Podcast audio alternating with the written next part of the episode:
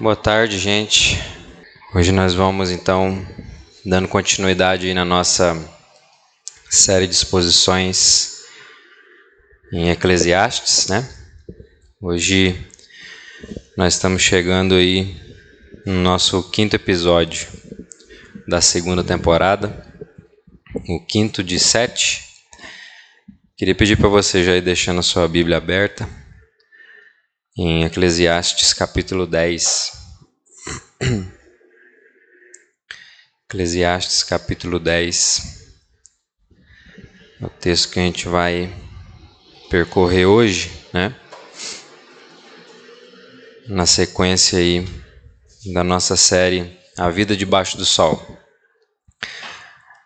E essa série, né, para a gente poder se localizar, essa série que é uma jornada aí, né, através da visão realista, né, do pregador de Correleto, como a gente viu nas pregações iniciais, né, é, sobre a vida, sobre o lugar e o fim último do ser humano é, nesse mundo, né.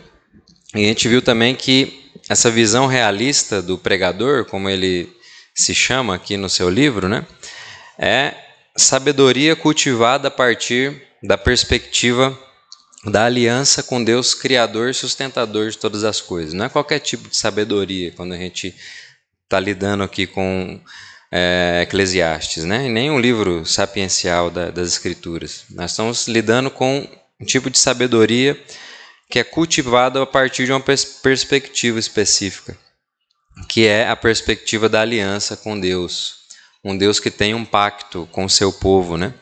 Um Deus que tem um pacto com um com a sua própria criação também. É a partir dessa aliança, desse lugar que o pregador nos escreve, né? É com essa perspectiva que ele nos leva a olhar a vida debaixo do sol, né? É uma visão bem realista das coisas. É um livro que nos desafia bastante assim a entender a, a, dinâmica da vida, a dinâmica da, das coisas, que nem sempre funcionam como a gente gostaria, né? Mas é necessário, a gente precisa dessa perspectiva, a gente precisa de sabedoria bíblica, sabedoria da perspectiva da aliança com Deus, porque a gente precisa disso para aplicar né, a revelação, como nós já dissemos também em episódios anteriores, né? Nós precisamos dessa sabedoria para a gente poder aplicar a revelação, o Evangelho, nos diferentes contextos e situações das nossas vidas. É disso que a gente precisa. Ah, o Evangelho aplicado na vida, ele não acontece em um, um passo de mágica, assim. Né? O Johnny falou hoje um pouco ali sobre desenvolver a salvação. É uma jornada, né? Assim como Deus tirou o povo do Egito e colocou no deserto para uma jornada pedagógica, Ele continua fazendo isso conosco hoje. Né? E nessa jornada é que nós vamos desenvolvendo a nossa fé para que a gente possa criar, por assim dizer, né, cultivar essa sabedoria para aprender a aplicar a revelação de Deus na nossa vida, né? Ah, principalmente, né, quando a gente fala dessa realidade onde as coisas já não funcionam exatamente como deveriam. Um mundo que está aí experimentando já ah, as marcas né, da queda, da rebelião humana. Então né, a gente precisa, ainda mais por isso, exercitar esse cultivo de sabedoria. Né? Ah, a gente vai ver aqui que o pregador ele faz sua análise né, observando a vida debaixo do sol nesse mundo que é sujeito ao que ele chama de vaidade, né? Aquela palavrinha difícil de traduzir também, né? Revel, que significa é, sopro, fumaça, né? Ah, que quer dizer essa condição de transitoriedade, que todas as coisas estão sujeitas nesse mundo, né? É observando a vida debaixo do sol, né? Nesse mundo que o pregador vai desenvolvendo a sua análise, né? Esse mundo, né? Que como eu acabei de falar, sente o peso da ira de Deus, que é resultado da rebelião humana contra o Criador, né? Ah, e todo esse movimento né, do, do pregador, se a gente for parar para observar também, é um esforço sábio da parte dele de nos impulsionar a voltar a olhar acima do sol. Né?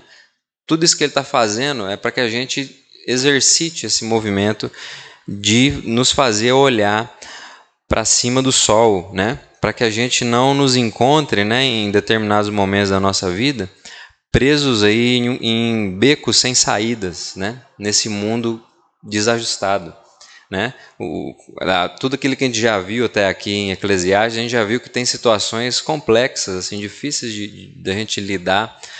E se a gente fechar a nossa visão só para esse mundo desordenado, só para a vida debaixo do sol, é um problema, né? Então, esse é um esforço sábio do pregador para que a gente volte os nossos olhares para cima do sol, para aquele que está sustentando todas as coisas, né? E é importante ressaltar esse esforço do pregador, né?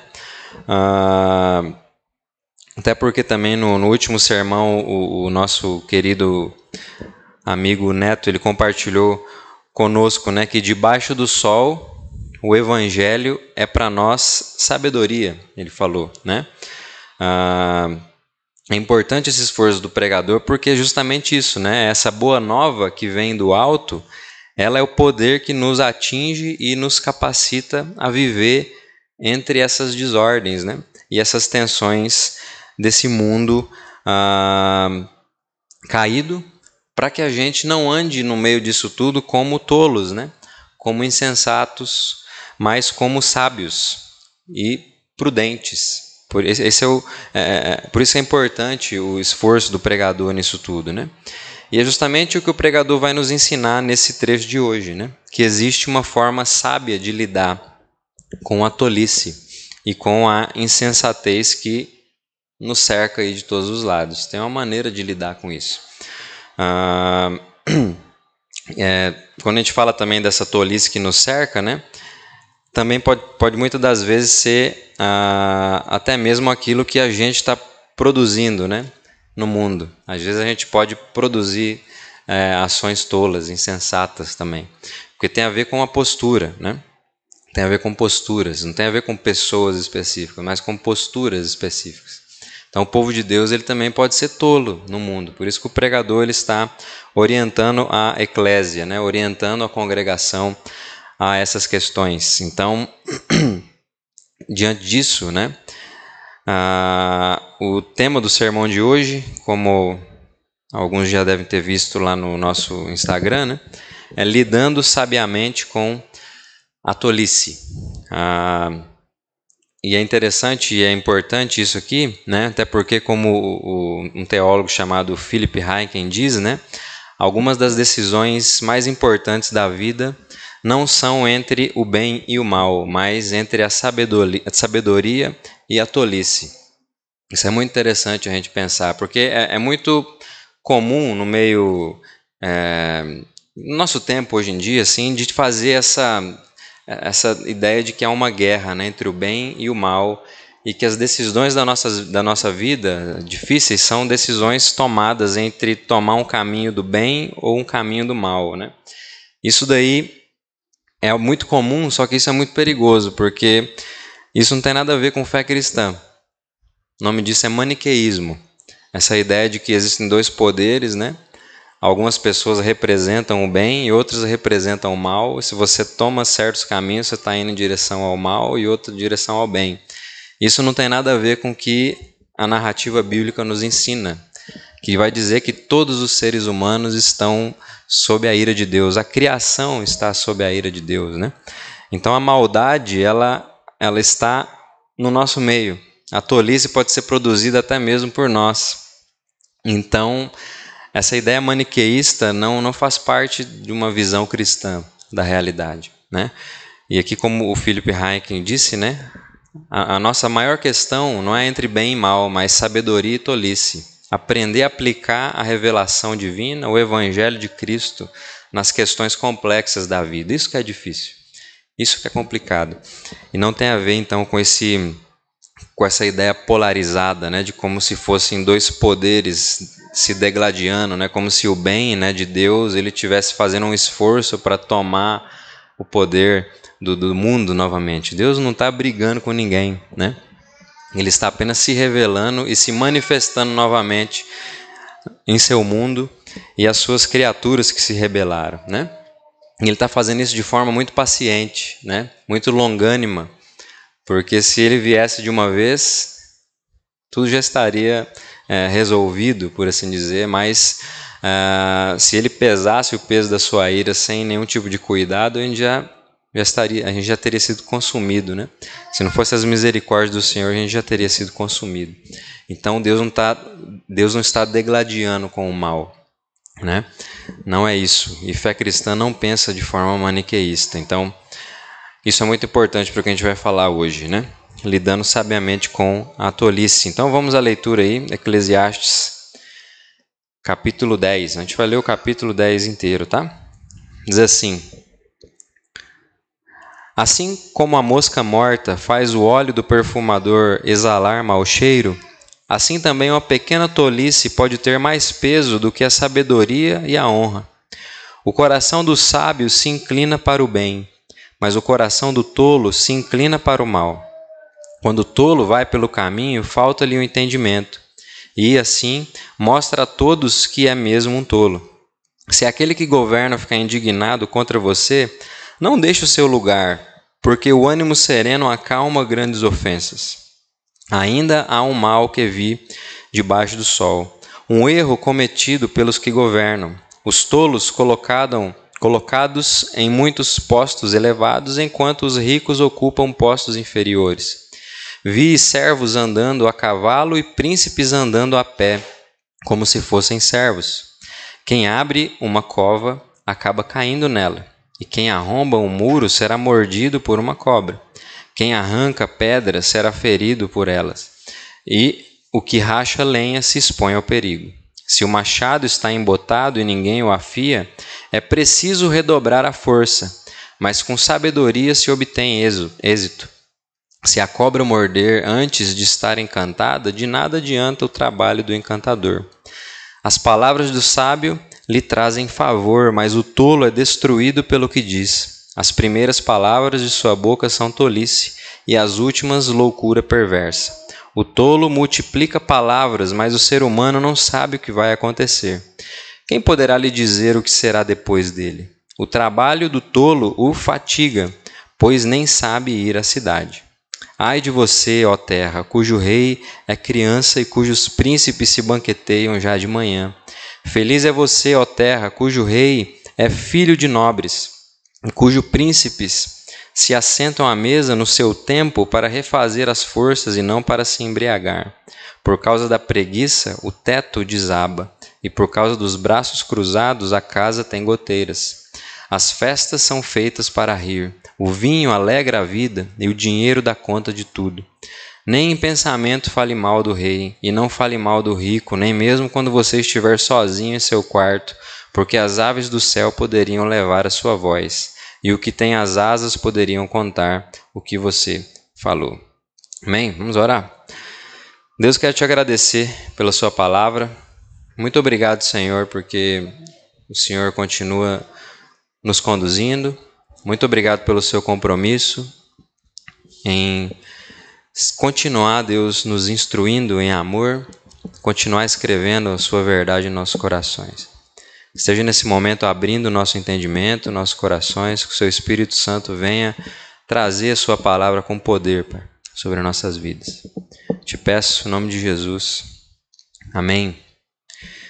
Então, é, lidando sabiamente com a tolice. Esse texto aqui, gente, é, ele já começa com o pregador fazendo um contraste entre a sabedoria e a tolice. Aqui, é, do versículo 1 até o versículo 3. é interessante a gente observar aqui essa forma né, de, de, de escrita do pregador, que às vezes incomoda um pouco a gente, né, que é uma, uma forma literária bem diferente do que a gente é acostumado. Né? É interessante que ele, quando ele vai apresentar esse contraste aqui entre sabedoria e tolice, ele não vai fazer isso no, do nosso jeito, assim, é, através de uma argumentação sistematizadinha, né, organizadinha, aquele jeito bem ocidental, né, de, de fazer as coisas, né. Ele não faz isso, né. Ah, até porque, se a gente for ver a vida debaixo do sol, não é tão assim, né.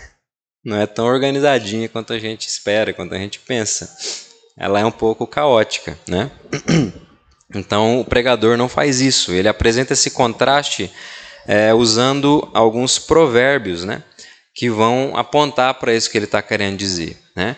Ah, ao versículo 1, né? Vai dizer assim, ó, assim como a mosca morta faz o óleo do perfumador exalar mau cheiro, assim também uma pequena tolice pode ter mais peso do que a sabedoria e a honra. O que, que ele está dizendo? Ele está dizendo aqui, gente, que ah, quando o, o, a pessoa que ia fazer o perfume é, preparava ali o óleo, né?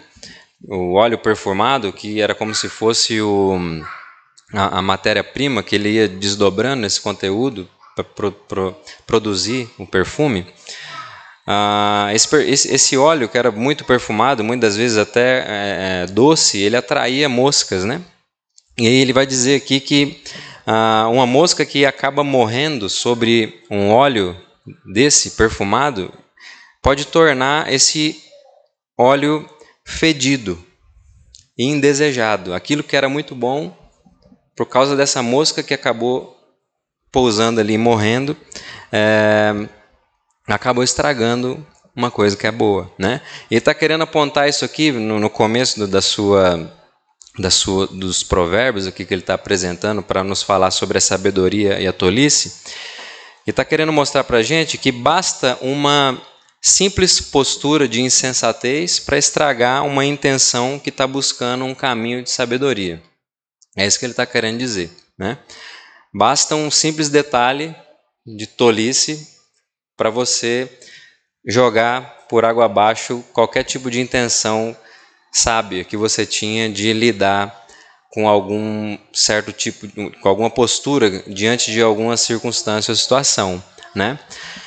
Isso é interessante, ele trazer isso aqui logo no começo da reflexão, porque a gente vai começar já a perceber que quando a gente fala de sabedoria nesse mundo desordenado, a gente está lidando com algo que é difícil de se cultivar e a gente precisa de muita cautela para preservar essa sabedoria que é cultivada. Na, é, essa sabedoria que é cultivada nesse mundo desordenado. Então, é difícil se cultivar a sabedoria, não é simples. Né? É, precisa de nós, exige de nós um, um esforço intencional de saber, de aprender aplicar a revelação do Senhor na nossa vida. E precisa de muita cautela também, porque qualquer coisa, qualquer erro, a gente bota tudo a perder. E a gente sabe que é assim mesmo, né? Uma palavrinha que a gente fala, né? Nossa, já foi, né? E aí você já causou um problemão, né? Para quem é casado aí sabe, uma coisa que você fala para tua esposa ou vice-versa, um já ficou brabo, já já causa um, um problema grande e para resolver isso daí dá um trabalhão, não é verdade? E a vida é assim mesmo. Então, sabedoria, gente, ela é difícil de ser cultivada. E ela é, exige de nós cautela e dedicação para que a gente aprenda a olhar para o mundo de Deus, entender o mundo de Deus, entender o ser humano criado à imagem de Deus, entender o Deus né, a partir da revelação que Ele nos deu sobre Ele, para que a gente possa cultivar essa sabedoria e guiar os nossos passos de forma mais saudável, né? de forma a exalar no mundo um bom perfume. A sabedoria ela exala no mundo um bom perfume. A gente cuidar para que é, pequenos detalhes não venham estragar né? esse grande esforço né, de se cultivar uma sabedoria. Né? Gosto muito do que o, o reverendo Guilherme de Carvalho fala, que ele vai dizer que o evangelho de certa forma, ele pode ser resumido de forma simples, vamos dizer, né? Mas o mundo de Deus, ele não é simples. A realidade ele é complexa. A vida é complexa. Então, quando a gente, você pode resumir o conteúdo do Evangelho, simplificar. Só que na hora de você aplicar ele na vida, vai te exigir esforço, sim. Vai te, vai te exigir tempo para você entender as coisas, entender o mundo. Então, é nesse sentido aqui que o pregador está querendo trazer para a gente. Que as coisas não são tão simples. Aplicar sabedoria na vida não é tão simples. E poucos detalhes pode jogar tudo por água abaixo e fazer com que alguns esforços sejam é, muitas das vezes inúteis. Então, nós precisamos dessa cautela, né? E é interessante porque quando ele traz essa ideia desse contraste, né, entre a sabedoria e a tolice, aqui ele falando dessa dinâmica, né, que a gente precisa entender, uh, ele está falando de um contraste que se evidencia nas nossas vidas, né? Ao versículo 2, ele vai dizer que o coração do sábio se inclina para o bem, mas o coração do tolo se inclina para o mal. Uh, algumas versões, né, na versão Ara, ele vai trazer aqui, uh, em vez de falar bem e mal, ele vai usar direita e esquerda, por exemplo. E é interessante aqui porque quando a gente olha esse, esse termo bem e mal, direita esquerda, né? Ah, não tem nada a ver com as nossas questões políticas contemporâneas. Né? Tem muita gente que gosta de pegar esses versículos aqui e ficar aplicando de um jeito nada a ver, sem nenhum tipo de critério. Né? Mas não tem nada a ver com isso. Né? No mundo antigo, essa, essa questão de, de direita, esquerda, bem e mal aqui, ela tinha significados a respeito de bênção ou maldição. Um caminho de bênção ou um caminho de maldição. Né? As, geralmente as bênçãos dos pais eram dadas com a mão direita sobre a cabeça dos filhos e maldições né, eram dadas com a mão esquerda. Né? Então a gente precisa entender isso aqui. Né? Ah, Para a gente poder entender o foco do que o, o pregador está falando nesse versículo aqui, que de certa forma não está nem diretamente nessa questão aí da bênção e da maldição, de certa forma, né? Só que em algo mais profundo, ele está querendo apontar para algo mais profundo, né? Que é o, o fato de que sabedoria e tolice são questões de coração. Esse é o ponto mais profundo que ele está querendo trazer aqui. Ele está falando de caminhos de bênção e caminho de maldição que o sábio e o tolo tomam, mas ele está apontando aqui é, para um, uma questão anterior, mais profunda. O que faz o, o sábio e o tolo tomar determinados caminhos é um problema mais profundo do que esse senso simplesmente de direção, né? Não é simplesmente que a pessoa ela é boa ou má para tomar decisões, não é isso. É que tem algo mais profundo ali que está orientando a sua vida, né? Ah, né? Então o versículo 2 vai dizer que o coração do sábio ele se inclina para o bem e o coração do tolo se inclina para o mal. Esse é o foco aqui, esse ponto mais profundo que ele está tentando mostrar para a gente. Isso é interessante porque, se a gente for olhar é, lá no Salmos 14, ah, assim também como no Salmos 53, esses dois salmos vão dizer para a gente, no versículo 1, ambos no versículo 1, né, que diz assim: ó, Diz o tolo no seu coração Deus não existe. O tolo ele diz no seu coração que Deus não existe. E aqui o, o pregador apresentou esse coração do sábio e esse coração do tolo que toma caminhos distintos. E aí esses dois salmos vão falar para gente que o problema do coração do tolo, esse que toma mal, más decisões, né? Ah, ele aponta para a inexistência de Deus. Ele nega o fato de que Deus existe, né?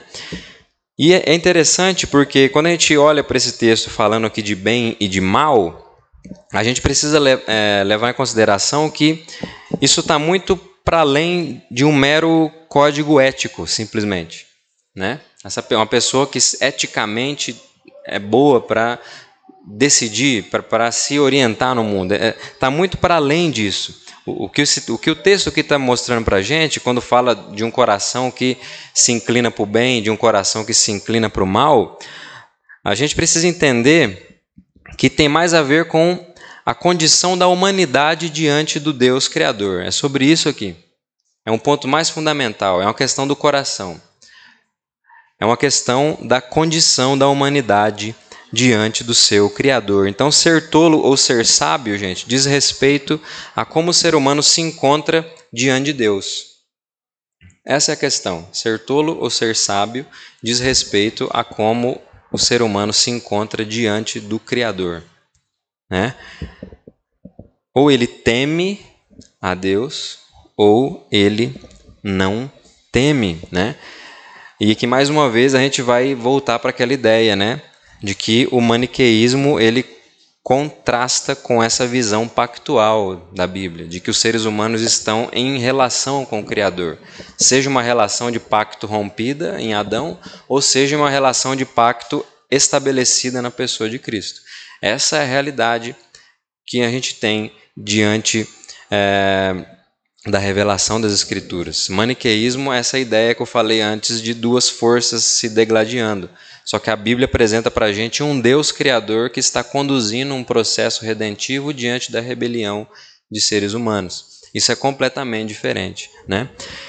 Então, quando a gente fala de um coração se inclinar para o bem, de um coração se inclinar para o mal, a gente precisa voltar e se apegar nessa palavra que o, que o sábio pregador está falando sobre o coração humano, que está diretamente ligado a como o ser humano se enxerga diante de Deus. Ou ele teme ou ele não teme. E é interessante também que algumas versões aqui, ao invés de falar do coração do tolo, ah, que se inclina para o mal, ele vai falar do estuto, na versão Almeida revista, revista atualizada, né? O estuto. É interessante isso aqui porque o estuto é alguém que falta para ele um bom senso, o discernimento. Essa é a ideia dessa palavra. Esse tolo que geralmente ele tem um coração inclinado para o mal, ou seja, tem um coração inclinado para uma condição rebelde diante do Criador, ele é uma pessoa que falta bom senso, falta discernimento ele não consegue se orientar bem na realidade por causa da sua condição diante do Criador. é interessante isso aqui porque o Salmo 36 ele vai dizer uma, coisa bem interessante para a gente no versículo 1, que é assim: ó, há no meu íntimo um oráculo a respeito da maldade do ímpio. Aos seus olhos é inútil temer a Deus. Então, quando a gente olha né, para para a Escritura, em Provérbios, vai dizer que o, o, o temor a Deus é o princípio da sabedoria. A gente vai ver então que essa ideia de temor a Deus tem a ver como o ser humano se encontra diante dele. Essa forma de se entender que ele possui uma vida diante do Criador, constantemente diante de Deus. Isso é temor a Deus. Essa consciência de que você, como ser humano, está constantemente diante do Criador de todas as coisas. Esse é o temor. Você entende que Deus é o Criador e você é uma criatura. Isso então te impulsiona a se conduzir na realidade de uma forma completamente diferente de quem ignora isso. O tolo ele vai dizer que Deus não existe, então ele não teme, porque para ele Deus não está nem aí, ele não existe. Então ele vai ter uma forma de se orientar no mundo completamente diferente. Só que por não ser orientado pelo Criador, ele se torna ele se torna alguém sem um tipo de bom senso. E esse salmo aqui vai dizer que o ímpio, a sua maldade, ela, ela é fruto desse, dessa postura de entender que é inútil temer a Deus. O ímpio, ele entende que é inútil temer a Deus. E ele por isso se torna tolo no mundo. Por isso ele se torna alguém desorientado. Por isso ele, ele se torna alguém perdido. Né? Então, o tolo é essa criatura que ignora o fato de que vive constantemente diante do Criador que sustenta todas as coisas. O tolo é esse. Ele ignora isso. Para ele, é só ele no mundo e pronto, acabou. Né? O tolo ele vive no mundo de Deus como se ele mesmo fosse Deus. Por isso que o seu coração está sempre se inclinando para o mal. Por isso que o seu coração está sempre se inclinando, que como diz algumas versões antigas, né, para a esquerda, né? Para esse caminho de maldição, de desordem, né? Então, esse tolo, o, o, ímpio, né, como o Salmo 36 vai dizer, é esse que, que vive voltado sempre para si, mal sabendo que ele anda constantemente aí com uma espécie de antolhos próprio, né? Aquilo, aquele negócio que o pessoal coloca nos cavalos, assim, para eles não ficar desviando a visão para os lados, né? O ímpio é, é, é, desse jeito, o tolo é assim. Ele acha que ele está livre no mundo por rejeitar o Criador, porque por achar Deus inútil, só que ele acaba colocando um antolho próprio e acaba se tornando muito limitado, né? Isso freia o seu bom senso, né? E acaba fazendo com que ele sempre se incline para caminhos maus, né? Olha o que diz o versículo 3. Quando o tolo vai pelo caminho, falta-lhe o entendimento, e assim mostra a todos que é mesmo um tolo. É interessante isso aqui porque é, essa ideia de que nem o próprio tolo nunca sabe que ele tem uma visão limitada das coisas. Ele não sabe, né? Até porque nenhum tolo vai reconhecer a sua tolice. Não é verdade? A gente mesmo não reconhece, muitas das vezes, quando a gente toma decisões equivocadas. Nós temos esse problema. O tolo não reconhece sua tolice, mas a sua forma de conduzir a vida denuncia esse fato, denuncia a sua condição. Né?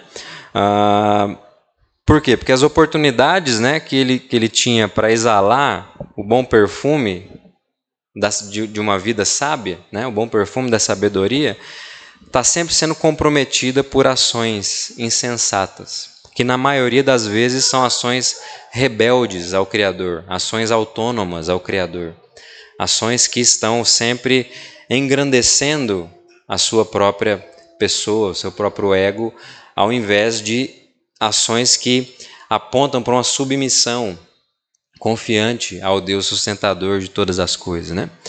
E é interessante que o Salmo 36, ele também vai dizer para a gente, na sequência, né, no versículo 2, ah, que o tolo, né, que esse que despreza o temor a Deus, que ele é que esse que acha inútil temer a Deus, o versículo 2 vai dizer que ele se acha tão importante que não percebe nem rejeita o seu pecado. Então, sim, o tolo, quando ele ignora a Deus ele ignora o fato de que ele vive constantemente diante do Criador, ele passa a, a, a pensar de si mesmo de forma equivocada. Ele começa a se achar maior do que ele é. Uma criatura que começa a achar que é mais grande do que ele foi criado para ser. né?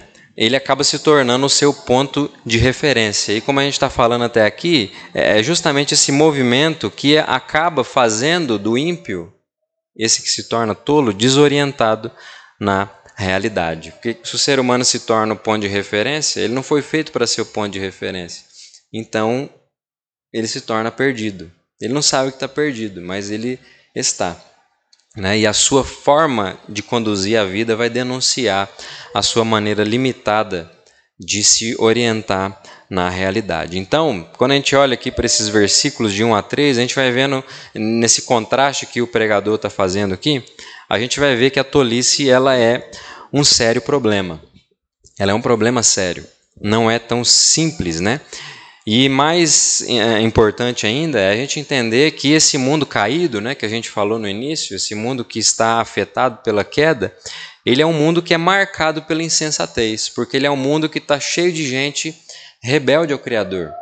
E até mesmo o povo de Deus, esse povo que está nessa jornada pedagógica, está numa jornada de ter esse coração duro, né, remodelado. Esse coração, esse novo coração que o Senhor nos dá, é um coração que está sendo trabalhado. Então, até mesmo aqui no nosso seio, no, no nosso meio, nós ainda constantemente temos problemas com a insensatez, com a tolice. Né? O mundo caído ele é marcado pela insensatez. A diferença é que o povo de Deus ele é consciente dessa condição e então se submete ao processo formativo da palavra, né? para ser purificados pela palavra de Deus constantemente, né? Ah, como a gente viu lá em João também, né? Tendo seus pés lavados pela palavra encarnada, que é o próprio Cristo, né? O povo de Deus ele é consciente e se submete, mas mesmo assim a gente vê que esse é um problema do mundo, né? Isso marca a, a, a quem nós somos, né? Seres humanos caídos.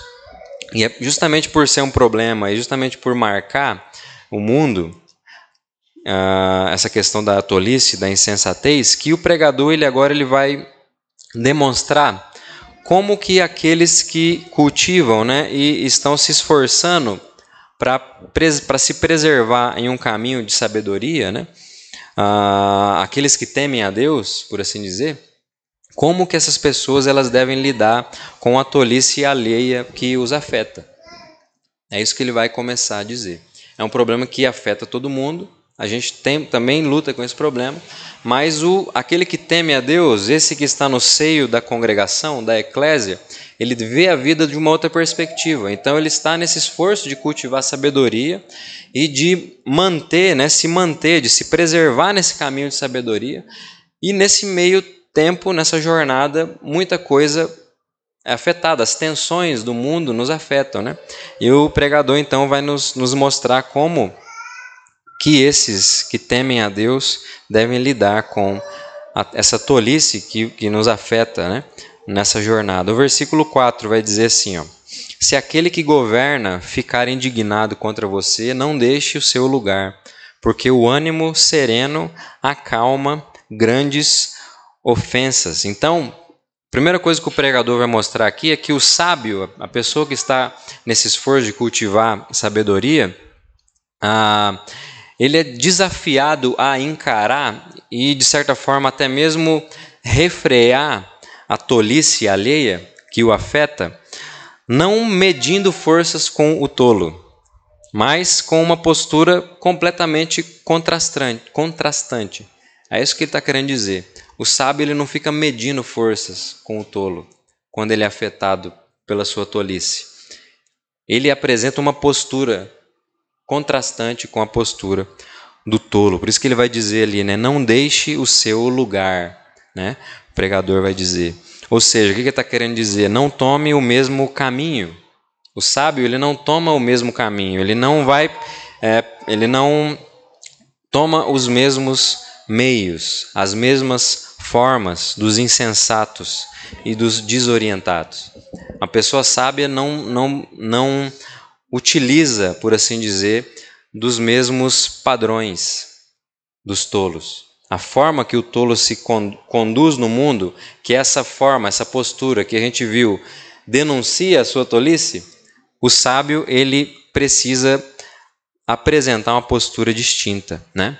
Ah, e ele está falando então, não deixe o seu lugar, ou seja, permaneça no lugar de alguém que teme ao Senhor, permaneça no lugar de alguém que não faz como o ímpio, né? Que acha que é, é que acha que é hum, completamente inútil temer a Deus. Desenvolva uma postura é, de alguém que possui uma outra perspectiva da vida debaixo do sol, quando você é afetado pela tolice, né? De outras pessoas, né? E o, o o pregador, quando ele fala dessa, dessa postura distinta, né, que contrasta com a postura do tolo, ele vai falar sobre a força restauradora da serenidade aqui. Ele está falando que, por exemplo, ah, se aquele que governa ficar indignado contra você, não deixe o seu lugar, porque o ânimo sereno acalma grandes ofensas. Então ele está falando aqui que existe uma força restauradora na serenidade, em alguém que vive no mundo de uma forma completamente diferente e que recebe, habita a tensão do mundo caído de uma forma distinta. Ele está falando então aqui dessa postura de serenidade. Ele está dizendo que essa postura ela possui uma força restauradora. É interessante que em outros escritos ele também vai dizer isso, né? É claro que levando em consideração aqui que o pregador é Salomão, como a gente viu lá no primeiro, primeiro episódio, né? Ah, por exemplo, Salomão, lá em Provérbios 15, 4, ele vai dizer né, que a língua serena é árvore da vida, mas a língua perversa esmaga o espírito. Ou seja, há um, um poder restaurador em uma resposta serena e branda em uma, em uma situação onde nós somos afetados por tolices alheias. Há um poder restaurador que muitas vezes a gente não, não sabe explicar muito bem. Mas o pregador está dizendo que tem. Né? Ah, e ele está dizendo isso daqui por quê? Porque ah, essa postura serena da sabedoria, ela é expressada, por exemplo, aqui no que ele está trazendo para a gente, na nossa forma, por exemplo, de discursar, falar publicamente, a maneira que a gente responde às questões, às situações do mundo distorcido ao nosso redor. Então, quando ele fala dessa, dessa desse ânimo sereno que acalma grandes ofensas, ele está falando sobre a nossa forma de se é, discursar publicamente diante de algumas questões. E é justamente essa maneira de se discursar, de falar, de promover um discurso no mundo, é que tem uma força restauradora, segundo o, o pregador vai dizer. Né? Uh, ele vai dizer, né, que a gente leu que essa a, a, língua serena ela é árvore de vida, ela promove vida, ela promove restauração. E a gente começa a refletir sobre isso, né, pensando sobre essa questão uh, de como a gente lida, né. Por exemplo, quando nós abrimos a nossa boca publicamente diante de uma situação, a gente precisa pensar o perfume da sabedoria bíblica é exalado ou apenas os padrões tolos desse mundo estão sendo reafirmados? A gente precisa parar para pensar nisso que o pregador está falando aqui. Quando a gente abre a nossa boca para se pronunciar, para se colocar diante de questões, o que está sendo reafirmado? A sabedoria bíblica da revelação de Deus, as formas e a, a, a por assim dizer, os padrões da narrativa bíblica estão ficando claros ou a gente está usando os mesmos padrões de tolos, desorientados do mundo? A gente precisa pensar nisso, porque essa maneira serena, sábia, que exala um bom perfume da sabedoria no mundo, ela é poderosa, né, para é, restaurar, né, e para acalmar grandes ofensas, né? E a gente poder ter uma postura contrastante que revela no mundo algo novo de fato, algo que não vem de nós simplesmente. E isso é importante a gente pensar porque o pregador, de certa forma, ele está nos forçando a refletir sobre isso. Ele está nos forçando a refletir sobre a forma que a gente lida com as nossas palavras, né? a forma que a gente se posiciona diante da tolice, né? Ah, e é justamente ele dá um exemplo muito interessante aqui. É, ele está forçando a gente a refletir sobre isso, porque o exemplo que ele está dando aqui sobre essa questão da tolice é uma tolice que vem de um governante. E por que, que isso é, é, é interessante? Porque, independente do status social de uma pessoa, né? ah, dificilmente a sua vida ela não vai ser afetada pelas decisões de um governante civil. Todo mundo, né? Não importa. Ele está usando um exemplo aqui que vai pegar todo mundo. Um governante civil, ele tem ah, essa autoridade das suas decisões afetarem todo mundo. Pobre, rico, sábio, tolo, todo mundo vai ser afetado pelas suas decisões. Então ele está forçando aqui todo mundo a refletir como que, ele, como que essas pessoas vão lidar com a tolice de um governante, né? Ah, por quê? Porque um governante tolo é um bom teste, né, para demonstrar o quanto de sabedoria cultivada a gente tem, não é verdade? Para lidar com insensatez alheia que nos afeta. É muito interessante a gente pensar nisso. E a, a, ideia aqui não é a gente fazer um juízo de valor, de valor de qual governante é tolo ou não, mas é pensar na gente, em como que a gente é, se porta diante de tolices alheias de um governante, por exemplo. Né?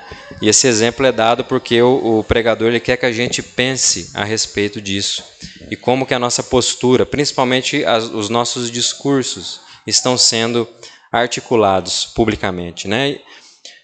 E você vai ver esse exemplo dele aqui nos próximos versículos aí, né? No versículo 5 ao 7, vai dizer, né, que há um mal que vi debaixo do sol, um erro cometido pelos que governam, os tolos colocados em muitos postos elevados, enquanto os ricos ocupam postos inferiores. Vi servos andando a cavalo e príncipes andando a pé, como se, fosse, como se fossem servos. Então, o exemplo que ele está usando aqui é um exemplo de um péssimo é, senso político-administrativo de um governante. É isso que ele está apresentando para a gente. Aqui ele está dizendo ricos, né, no sentido de bons administradores, por exemplo, ah, sendo liderados por maus administradores. Né? a tolice aí sendo exaltada acima da sabedoria, afetando assim toda uma população. É um governante que não sabe escolher bem as pessoas e colocar essas pessoas em postos específicos. E aí toda a população é afetada por esse senso, é, esse péssimo senso político-administrativo. Né? Então a gente está vendo alguém que não tem esse crivo de entender isso. Né? Ah, e esse aí parece ser, se a gente for observar, né, parece ser o cenário perfeito para se levantar com indignação, não é verdade? Ah, no Brasil mesmo a gente tem, a gente é muito inflamado nessas questões políticas, né? Então, esse é um cenário perfeito para a pessoa se levantar com indignação, com um espírito revolucionário, né? com a ideia de querer resolver as coisas é, como se fossem o, o, o dono né, da, do, do, bem e da justiça. Né? Esse aqui é um cenário perfeito, por isso que o pregador ele usa esse exemplo que pega todo mundo. Né? E todo mundo fica muito bravo com um, um governante tolo. Todo mundo fica muito bravo, porque isso nos afeta mesmo, né? Ah, só que esse cenário perfeito aí para se levantar com indignação não é o que o pregador está querendo que a gente faça. Ah, por quê? Porque o pregador ele orienta a eclésia ah, para que ela não enxergue o mundo como um ímpio que ignora o Criador. Lembra que a gente viu? O ímpio é esse que ignora Deus, Deus não existe. O tolo diz no seu coração, Deus não existe, né? O pregador está querendo que a gente não veja o mundo como um ímpio, que ignora o Criador. Então, diante de uma postura de tolice, ele não está querendo que a gente tenha uma resposta de alguém que acha que ela mesmo conduz a sua própria vida e que esse mundo está à deriva e a gente precisa resolver a força. O tolo pensa assim: o tolo pensa dessa forma, mas a congregação aqui, o povo da aliança, não pode pensar desse jeito, diante de situações como essa. Né? Ah, por quê? Porque a gente vive em um mundo que é criado e sustentado por um Deus pessoal. A gente não pode ter esse tipo de postura né? É, e achar simplesmente que a gente vai resolver a tolice do outro com um esforço revolucionário e de. de é, por meio da força, por assim dizer, né? Como se nós não fôssemos também afetados pelo mal e nós muitas das vezes não fôssemos tolos, muitas das vezes em momentos da nossa vida, né? Nós não podemos pensar dessa maneira, né? Nós, é, nós temos a perspectiva de que a gente vive nesse mundo criado e sustentado por um Deus pessoal e a santa justiça do Criador, ela precisa estar no nosso horizonte. A santa justiça de Deus, gente, ela está no horizonte daqueles que o temem. Porque quem teme a Deus tem essa consciência de que vive constantemente diante da sua presença e que vive constantemente sendo guiado pela sua mão de sabedoria e de poder, de graça, de amor. Então é uma outra perspectiva para a realidade. Nós temos essa visão das coisas, né? Uh, e é isso que os provérbios que estão contidos aí nos quatro próximos versículos vão nos apontar.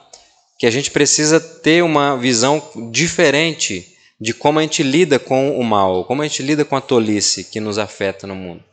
Uh, o versículo 8 e 9, por exemplo, vão dizer assim: ó, quem abre uma cova acaba caindo nela, e quem arromba um muro será mordido por uma cobra.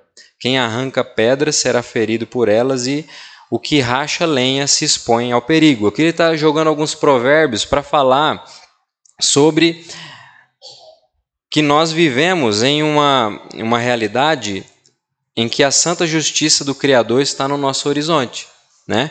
Ele está falando aqui, por exemplo, nesses versículos, que os ímpios eles vão ser destruídos pelos seus próprios desejos e feitos. É isso que ele está querendo dizer. Né? Quem abre uma cova acaba caindo nela. Né? Ah, quem arromba o muro será mordido por uma cobra. Né? E aquela ideia né, de quem arranca pedras será ferido por elas, e o que racha lenha se expõe ao perigo. Ele não está falando aqui de que quem cava uma cova vai cair nela mesmo, por um perigo do trabalho de um coveiro. Não é isso que ele está falando. Ele está fazendo aqui um, um, senso poético no sentido de a pessoa que está cavando uma cova, né, ela, no fim das contas, ela vai acabar caindo nela também. No mundo, nesse mesmo, ela vai ter um senso de justiça que vem do Deus Criador, que a gente não entende quando, como, mas isso acontece, isso é certo. Né? Uma pessoa que rompeu ali, que arrombou seus muros, que tirou suas proteções, ele está muito fácil de, de, ser atacado por animais peçonhentos. Isso que ele está querendo dizer aqui, né? Quem arranca pedras, uma pessoa vai faz uma arma com a pedra que ele arrancou e pode vir matar ele depois, né? É uma é essa ideia poética que ele está utilizando para falar sobre a justiça divina, né? Que o ser, que o povo de Deus que vive na perspectiva da aliança tem no seu horizonte um Deus que está conduzindo todas as coisas. Por isso que a gente pode cultivar uma sabedoria que nos é, faz a, adotar uma postura de ânimo sereno diante de ofensas. Entende? Por isso, porque a gente tem no nosso horizonte um Deus que está conduzindo as coisas e é um Deus santo e justo. Então o pregador está orientando a congregação a crer que o caminho dos tolos, no fim das contas, está conduzindo à ruína, mesmo que isso esteja nos afetando também a gente precisa ter a segurança de que o caminho dos tolos estão conduzindo eles à ruína. Ah, é interessante que ah, algumas pregações passadas, acho que do ano passado, né, eu falei algumas vezes sobre os projetos da cidade dos homens, né, que são fracassados diante dos projetos da cidade que o próprio Deus está edificando. Então, a gente precisa lembrar disso. Deus está edificando uma cidade. O projeto dessa cidade é um projeto que nada impede o seu desenvolvimento. Nada impede. Agora, os projetos da cidade dos homens, mesmo que eles sejam é, muitas das vezes aparentemente robustos aos nossos olhos, no fim das contas, eles são vaidade. No fim das contas, eles são transitórios também. É esse tipo de perspectiva que o pregador está falando aqui. Então, aqueles que temem a Deus precisam enxergar a vida por essa ótica, né? Então, é preciso um cultivo intencional dessa sabedoria que vence esse importuno da tolice aí, né?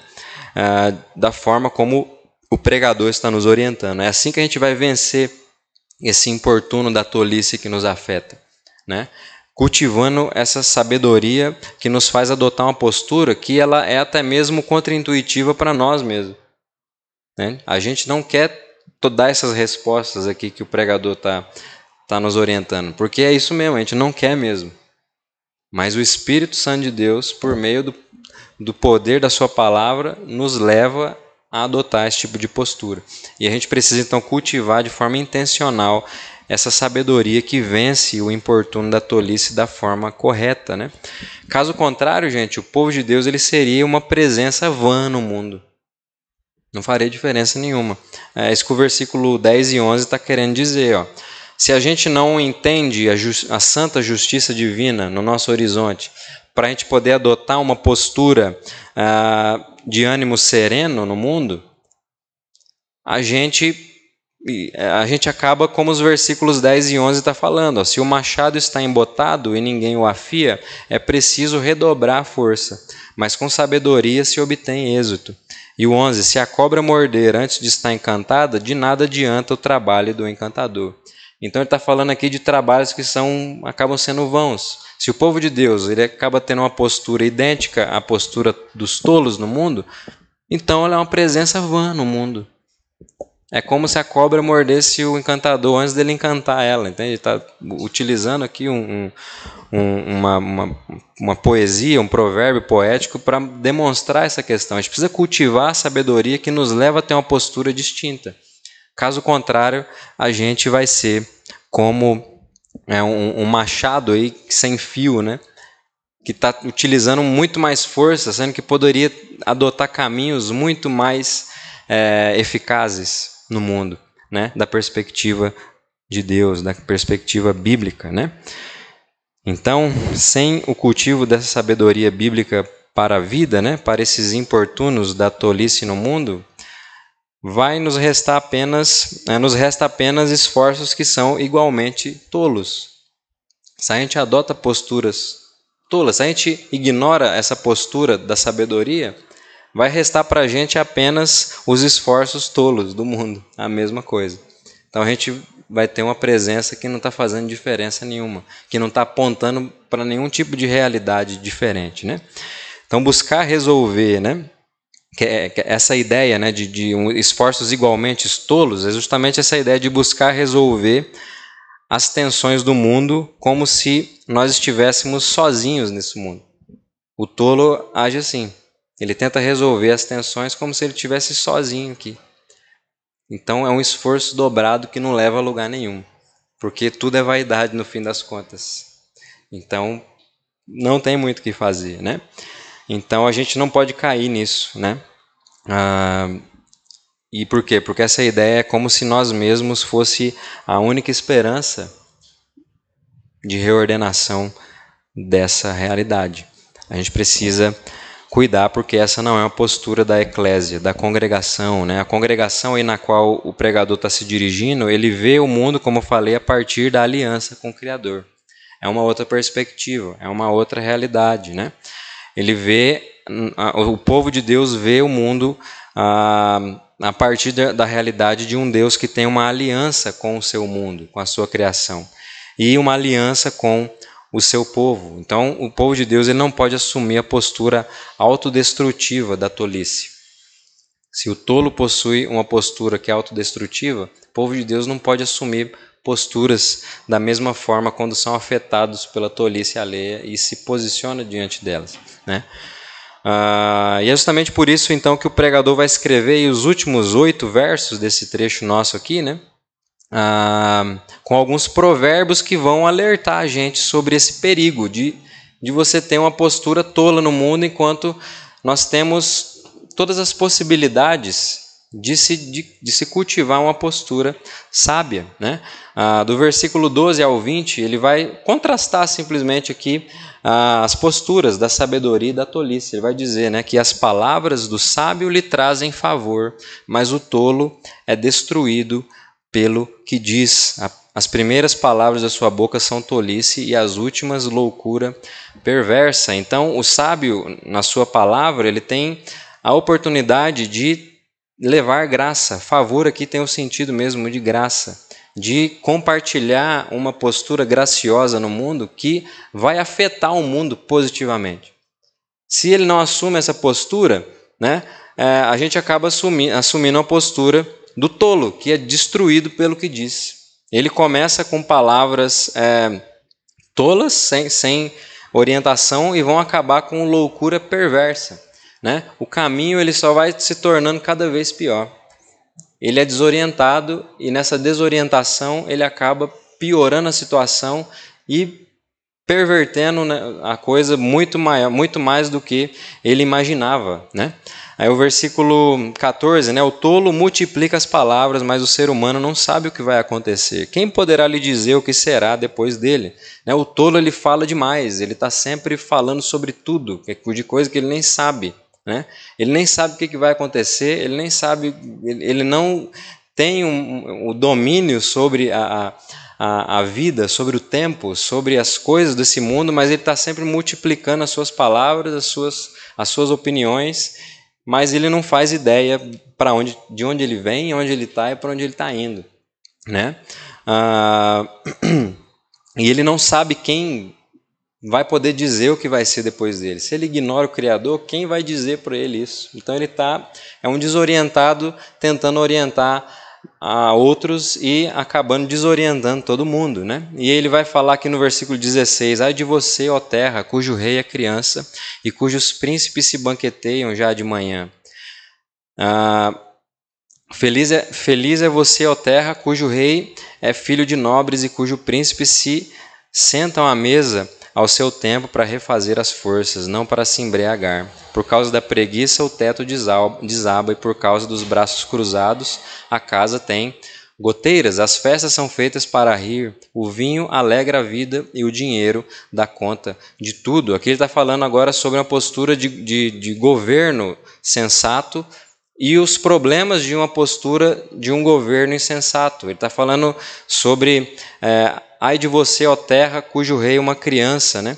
É, e cujos príncipes se banqueteiam já de manhã, ou seja, o cara já acorda, não trabalha, é preguiçoso, ele está sempre é, se aproveitando daquilo que vem, ele nunca tem uma postura de trabalhar, e aí o versículo 17, né, que vai falar sobre esses que se assentam à mesa no seu tempo para refazer suas forças.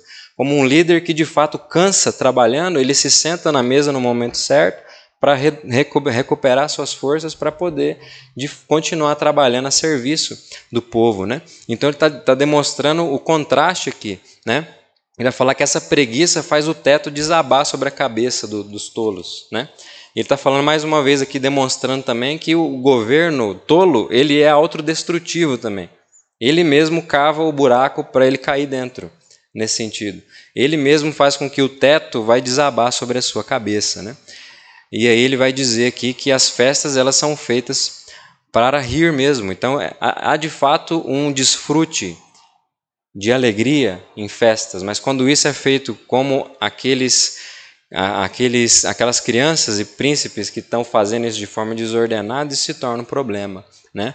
E aí ele vai falar no versículo 20 né, que, mesmo é, diante de, de, situações adversas e diante de governos tolos, né, ele vai dizer que nem em pensamento fale mal do rei, e não fale mal do rico, nem mesmo quando você estiver sozinho em seu quarto, porque as aves dos céus poderiam levar sua voz e o que tem asas poderia contar o que você falou. Né? Ele vai começar lá no versículo 12 falando dessas palavras do sábio que trazem favor e o tolo, o tolo que é destruído pelo que diz, e termina o trecho falando sobre que nem em pensamento você levante palavras contra um governante de formas aleatórias. Né? Não faça isso, isso é coisa de tolo. O sábio ele utiliza suas palavras de forma é, sábia, né? de forma a entender os momentos, os tempos, as formas, os meios. É diferente. Né? Então, não morra pela boca como o tolo. Então, o, o pregador ele termina esse trecho aqui fazendo esse contraste de uma postura que é autodestrutiva em contraste com uma postura que pode gerar bênção. E pode comunicar graça em um mundo desordenado. É uma postura de sabedoria e uma postura de tolice, que é autodestrutiva. Então, diante aqui disso tudo que a gente está vendo, eu gostaria de concluindo, né, que esse é, esse apanhado aqui de provérbios do pregador, né, é, esse pregador que se levanta com, como voz de autoridade sobre a congregação, ele está orientando o povo da aliança a percorrer um caminho específico. Quando ele vem falar sobre uh, essa diferença entre sabedoria e tolice, ele está falando isso para orientar a eclésia a percorrer um caminho específico, que é justamente o caminho da sabedoria. Ele está nos orientando a percorrer o caminho da sabedoria. E essa é a única maneira da gente lidar com a tolice que nos afeta de forma sábia de forma restauradora, né? de forma a ter palavras que são como árvore de vida no mundo em que a gente habita. E aí, levando em consideração que o pregador aqui é Salomão, né, eu gostaria de ler o Provérbios, capítulo 4, para a gente partir aqui para, a nossa conclusão, que ele vai falar um pouquinho sobre o caminho dos justos. Provérbios 4, do 10 até o 19. Salomão dando mais é, orientações sobre sabedoria, ele vai dizer o seguinte, ó, Provérbios 4, a partir do versículo 10: Meu filho, escute e aceite as minhas palavras, e os anos de sua vida se multiplicarão. Eu ensinei a você o caminho da sabedoria e o fiz andar pelas veredas da retidão. Se você andar por elas, os seus passos não se embaraçarão. Se você correr, não tropeçará. Retenha a instrução e não a deixe. Guarde-a, porque ela é sua vida. Não entre na vereda dos ímpios, nem siga pelo caminho dos maus. Evite esse caminho, não passe por ele. Desvie-se dele, passe longe. Os maus não dormem se não fizerem o mal. O sono foge deles se não fizerem alguém tropeçar porque comem o pão da maldade e bebem o vinho das violências.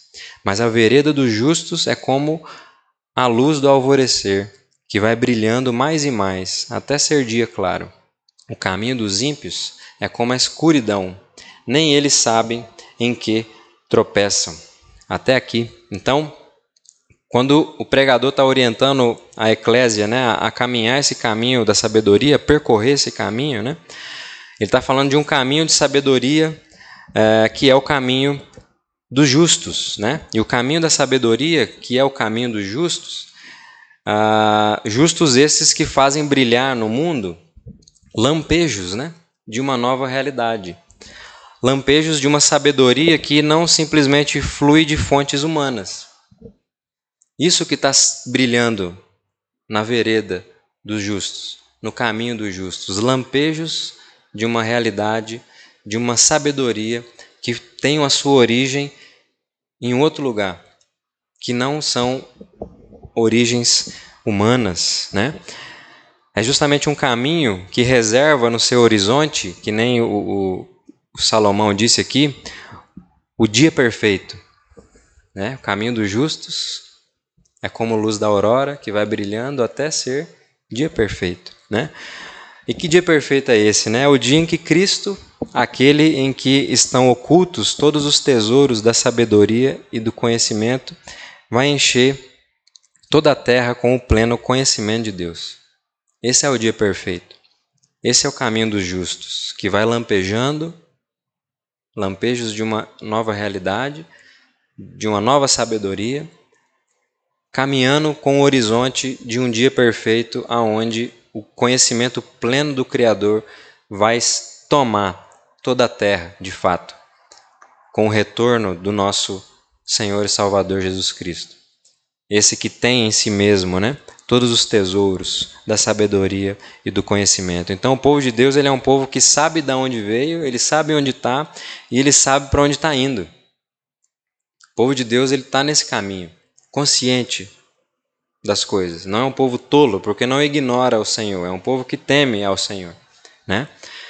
Então, por isso que o caminho da sabedoria vai levar o povo de Deus a testemunhar no mundo não a impaciência diante da tolice, mas a paciência. Não a irritação diante da tolice, mas a mansidão. Não o cansaço e o desespero, diante da tolice que nos cerca, mas o descanso e a esperança que nós temos firmadas no nosso Salvador.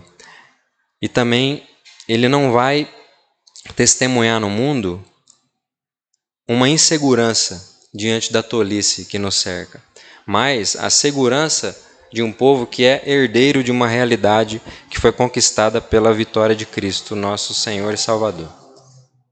Por isso que nós conseguimos ter uma postura de mansidão diante de tolices que nos cercam.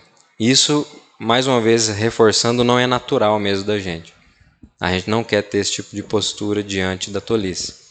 Mas, percorrendo o caminho da sabedoria, nessa jornada onde o Senhor está nos trabalhando, nos moldando, nos formando, nós podemos, pela graça de Deus e o poder do seu Espírito e da sua santa palavra, lampejar essas posturas que são, como diz o, o, o Salomão, né? São como uma árvore de vida para sarar esses, essas realidades desordenadas pela tolice ímpia e rebelde no mundo. Amém? Então que o Senhor nos abençoe. Vamos orar. Deus, quero te agradecer pela Sua palavra. Quero te agradecer porque o Senhor é o Deus que nos conduz, que nos orienta. O Senhor é um Deus que nos ensina um caminho ah, sobremodo excelente, Pai, para trilhar nesse mundo marcado pela insensatez. Pai. Insensatez que até mesmo nos afeta e que muitas vezes a gente mesmo produz também. Eu quero te agradecer porque o Senhor nos ensina a habitar esse mundo insensato e a lidar até mesmo com a insensatez dentro dos nossos próprios corações. Quero te agradecer porque o Senhor é um Deus comprometido com as suas com a sua aliança. O Senhor é um Deus comprometido conosco e é um Deus que está nos ajudando e nos conduzindo nesse caminho. E eu quero agradecer, Pai, ao Senhor mais uma vez por esse compromisso amoroso, por esse compromisso fiel e pedir que o Senhor continue nos guiando e nos fazendo exalar o bom cheiro da sabedoria nesse mundo marcado pela insensatez.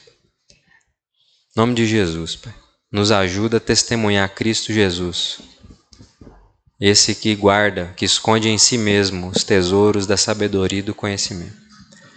E que nós que nós possamos ansiar pelo dia perfeito, Pai.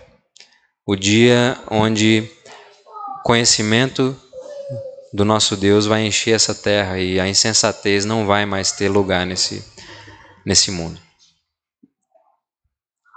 Nos ajuda a amar e a desejar esse dia. Em nome de Jesus. Amém.